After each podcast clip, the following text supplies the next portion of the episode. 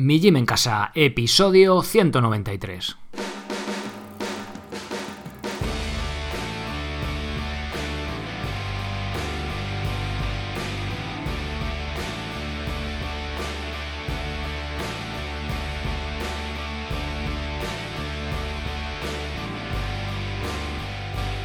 Muy buenas, bienvenidos a un nuevo episodio del podcast de Mi Gym en Casa, la radio donde hablamos de entrenamiento y de alimentación desde un punto de vista diferente e independiente.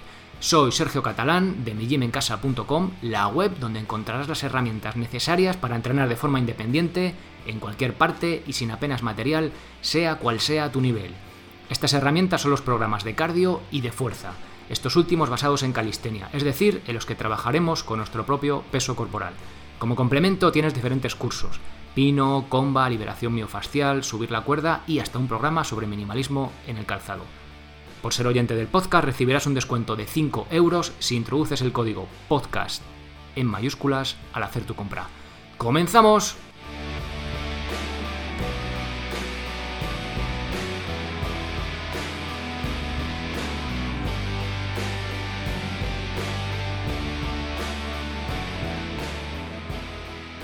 Hoy volvemos al mundo de la calistenia, al mundo del entrenamiento, con uno de los ejercicios pues, más chulos que podemos hacer de, este mundillo, ¿no? que es el ejercicio de pino.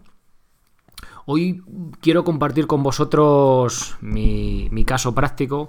Eh, bueno, muchos de vosotros, los que hayáis estado en los cursos, viéndolo, bueno, no me, no me habéis visto mucho en vídeo, pero bueno, los que me vengáis escuchando desde, desde hace tiempo. Bueno, sabéis que no soy ningún gimnasta pro ni nada por el estilo. Y pues que voy avanzando poco a poco a una edad madura, ya en mitad de, la década de los 30. Eh, y bueno, pues eh, me parece muy de mucho valor eh, compartir con vosotros los progresos que se pueden hacer, pues una vez que ya pues tenemos cierta edad no es que me considere budiajete, pero, pero cuando vemos, bueno, yo cuando veo a un gimnasta de estos, ¿no? Que te hacen el pino desde chavalillos, porque habían sido gimnastas y hacen un pino perfecto, pues yo me quito el sombrero, me parece la leche, pero eh, ni mucho menos le quito valor. Pero cuando veo a alguien que ha empezado eh, de, pues de más mayor, que ha sido más paquetillo, por así decirlo, y va consiguiendo hitos en el camino, pues me parece como, joder, lo veo como mucho más realista, más alcanzable, ¿no? Pues por eso quiero compartir eh, con vosotros este pino que ya he conseguido hacer un pino de 30 segundos. Bueno, no conseguir hacer uno, sino que lo considero ya de forma habitual en casi todos los entrenamientos. Bien, eh, vamos a ver un poco, bueno, os quiero contar cómo conseguir hacer un pino de 30 segundos, ¿no? Que para eso es el título del, episodio de hoy. Bueno, el primer paso que tenemos que hacer es hacer el, eh, para hacer el pino es hacerlo ayudándonos de la pared.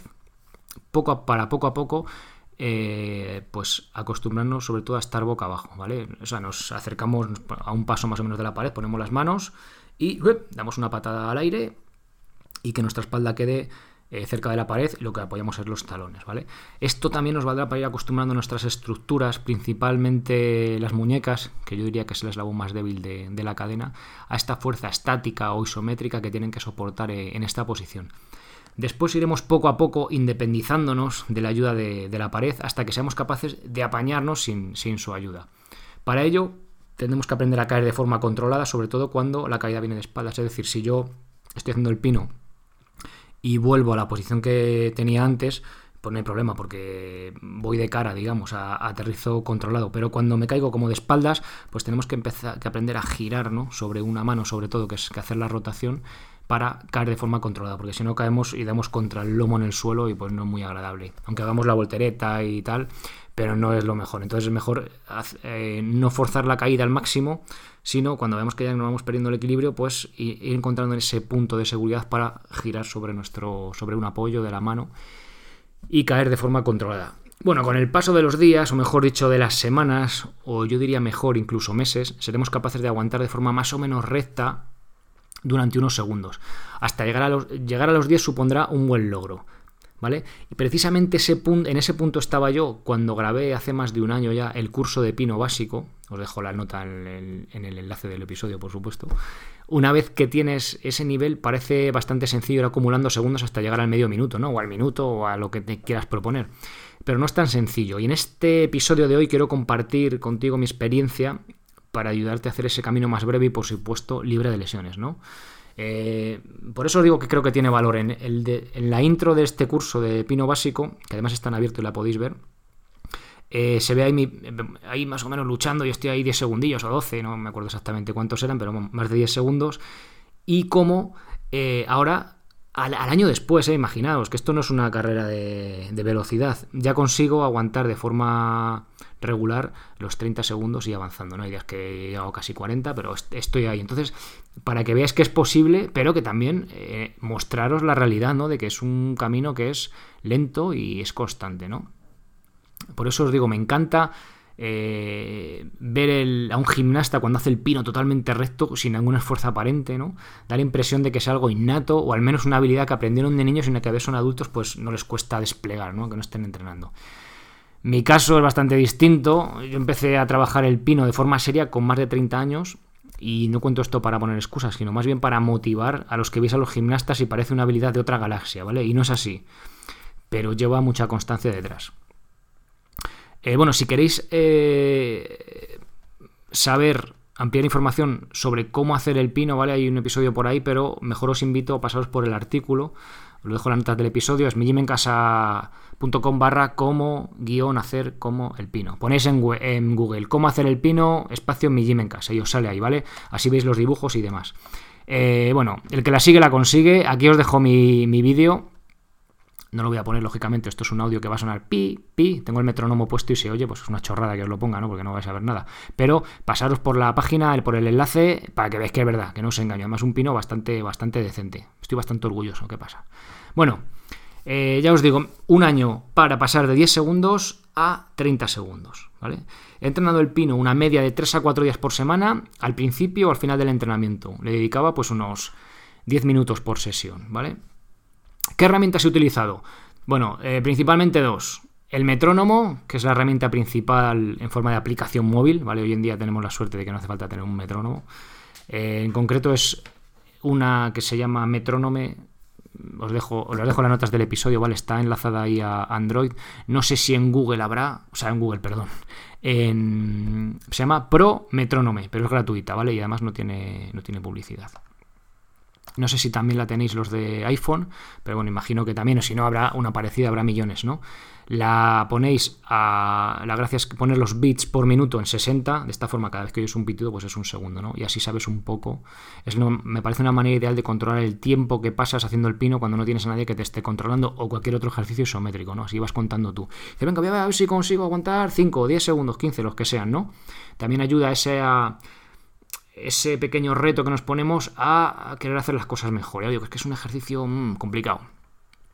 Bien, y, y, la otra herramienta que he utilizado han sido los ejercicios correctivos y de técnica. Esto es fundamental. El curso de Pino Básico tiene tropecientos de ellos, ¿vale? Tiene bastantes, cada uno adaptado al nivel. Si vamos a empezar de cero, hay un tipo de ejercicios y luego ya cada vez que vamos siendo más mejores y vamos aguantando más, otro tipo de ejercicios, ¿vale? Yo después de ya haber probado todos, tal, tener, ya os digo, cierto nivelillo para aguantar de forma decente unos 10 segundos, me he quedado con dos ejercicios eh, fundamentales con el pino, ¿vale? El primero de ellos ha sido uno estático de retracción, es decir, juntar las paletillas y de presión y bajarlas eh, escapular. Lo llamo el estiramiento con pica por detrás, más adelante en otros episodios hablaré de él en detalle, ¿vale? Y con este ejercicio compensamos la elevación que trabajamos al hacer el pino y minimizamos el riesgo de lesión que nos puede traer este ejercicio. Es decir, nosotros todo el día cuando estamos sentados en el ordenador, por ahí viendo el móvil, estamos con las escápulas protraídas, es decir, sacando chepa y elevadas, también un poco así como acercando los hombros a las orejas. Con el pino, para activar el trapecio, lo que tenemos que hacer es empujar, ¿vale? Con, cuando estamos, imagino que estoy boca abajo, empujar el suelo fuerte, entonces de esa forma hacemos elevación escapular. Esto eh, no es lo mejor que podemos hacer si también eh, nuestro día a día normalmente suele ser también en esa postura, con lo cual para eh, compensar tanto el ejercicio de pino, que también no va a venir de lujo, aunque no hagáis pino si estáis con el ordenador muchas horas, es este estiramiento con pica por detrás, ¿vale? Simplemente es Cogemos una pica por detrás con un poquito de peso, yo lo hago con un kilo, dos kilos, depende también del día, lo que quieras tirar. La subimos a la altura de los hombros, las palmas de la mano mirando hacia abajo y retracción, es decir, juntamos escápulas y las bajamos. Y no sacamos la cabeza por ahí adelante, sino que metemos la barbilla. Difícil de explicar eh, por audio, ya lo sé, pero bueno, no sé si, me, si cogéis un poco la idea. El otro ejercicio ha sido de técnica, ¿vale? Este era más de flexibilidad, ejercicios correctivos, como suelo decir.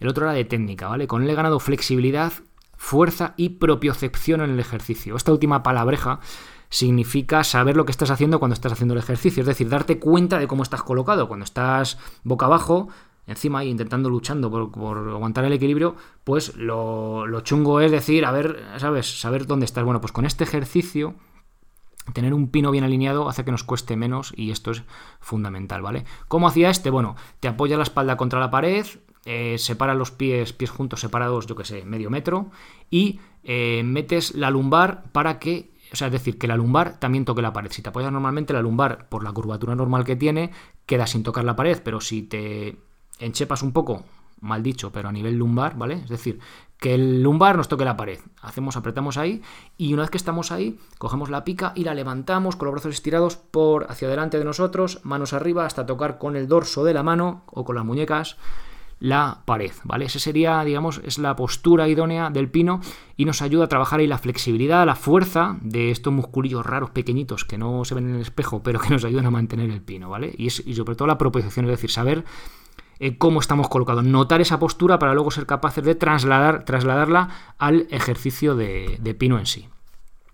Bien, también hablaré de este ejercicio más en el futuro, más en detalle, eh, y no es por dejaros con la miel en los labios, pero el objetivo de este episodio pues, es motivaros ¿no? a ser constante, abriros los ojos para que veáis que es posible, ¿vale? Llegar a dominar estos ejercicios de calistenia, aunque hayáis empezado de mayores, o sea, chavalillo, más fácil lo tenéis, ¿no?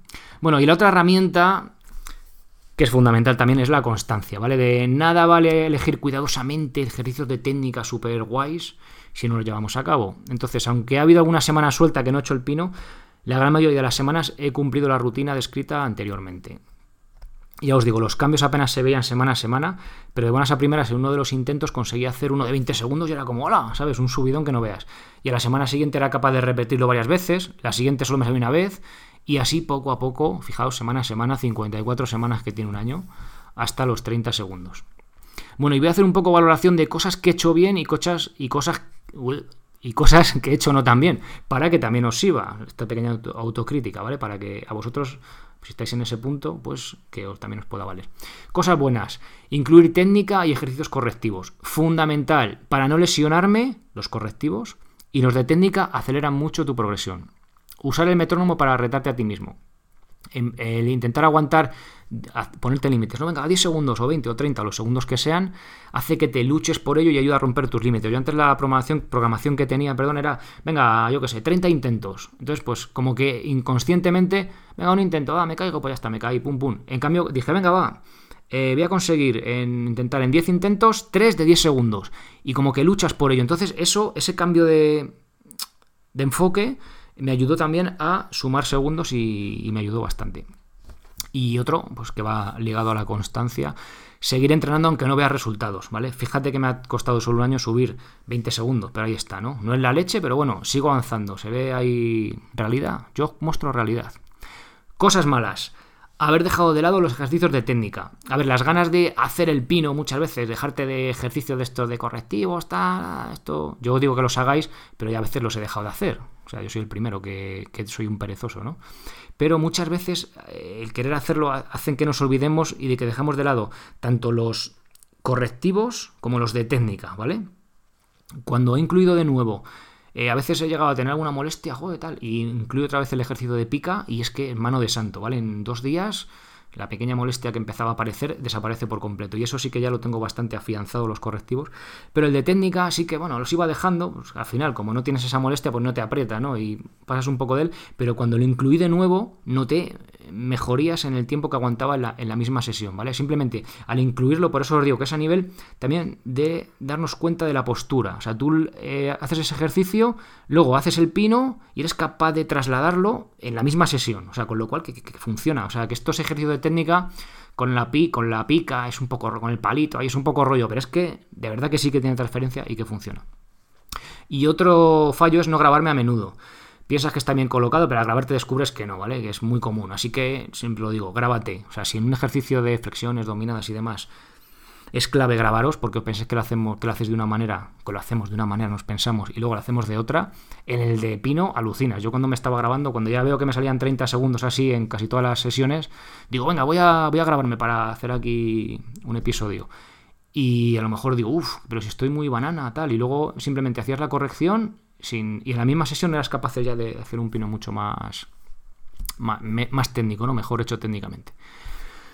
Bueno, y también deciros que aún queda mucho por mejorar, ¿vale? Con esto no quiero ir de pro aquí enseñando, fijaos cómo aguanto 30 segundos, ¿no? Sino que la idea es mostraros la, la mejoría real y relativamente lenta que se puede llevar a cabo haciendo este ejercicio. En otro artículo, en otro episodio, hablaré más concretamente de los ejercicios auxiliares que he utilizado estos dos eh, que realmente no significa que sean dos de los que tienes que hacer tú, pero han sido los que mejor me han venido a mí, ¿vale? Para mi nivel y con el tipo de resto, o sea, el resto de entrenamiento de calistenia que hago, ¿vale? Por eso, bueno, en el curso de Pino Básico, y aquí yo meto la publicidad al final, pero os la meto sinceramente, encontraréis muchos más ejercicios tanto de alineación como de fuerza y de equilibrio que deberás incluir en función de tu nivel y de tu evolución, ¿vale? Os dejo la primera lección, como siempre, para que le echéis un vistazo de, qué puede ir el curso, pero sobre todo eso, al final, eh, tú vas a hacer el curso, vas a empezar con una progresión básica, tal, tal, y luego vas a ir viendo, joder, hago este, lo noto un montón, me ayuda un montón, ¿no? Venga, pues a lo mejor la siguiente progresión, que ese ya no viene, pero a ti te viene muy bien y sí que te lo quedas. Y luego, cuando ya has hecho todas las progresiones, al final eliges los dos, tres, uno, que a ti sí que te funcionan, ¿vale? Con lo cual yo os he mostrado los que me funcionan a mí, puede ser que os funcionen desde luego, pero quizá vosotros por vuestro tipo de entrenamiento, por otra postura del día a día, que hacéis una postura X, pues, o por lo que sea, pues os vienen mejor otro tipo de entrenamientos de, técnica, de propiocepción o correctivos, ¿no? Bueno, pues nada más, hasta aquí el episodio de hoy. Espero que que realmente pues os, ayude, ¿no? Os, os dé esperanza de que si estáis ahí luchando con el pino o queréis poneros, o seguro que muchos os habéis puesto y lo habéis dejado, eh, sed constantes, hacer esos, pues ejercicios también correctivos y algo de técnica, porque de verdad que, hay luz al, al, final del túnel, como podéis ver. Es un poquito largo, pero acaba viendo luz. Así que nada más, muchas gracias por esos, esas valoraciones con ese pequeño texto en, si os apetece escribirlo, esa pequeña frase, parrafillo en iTunes. Muchas gracias por esos corazoncitos de me gusta en iVoox, por los comentarios que me hacéis llegar a través del correo también, del apartado contactar.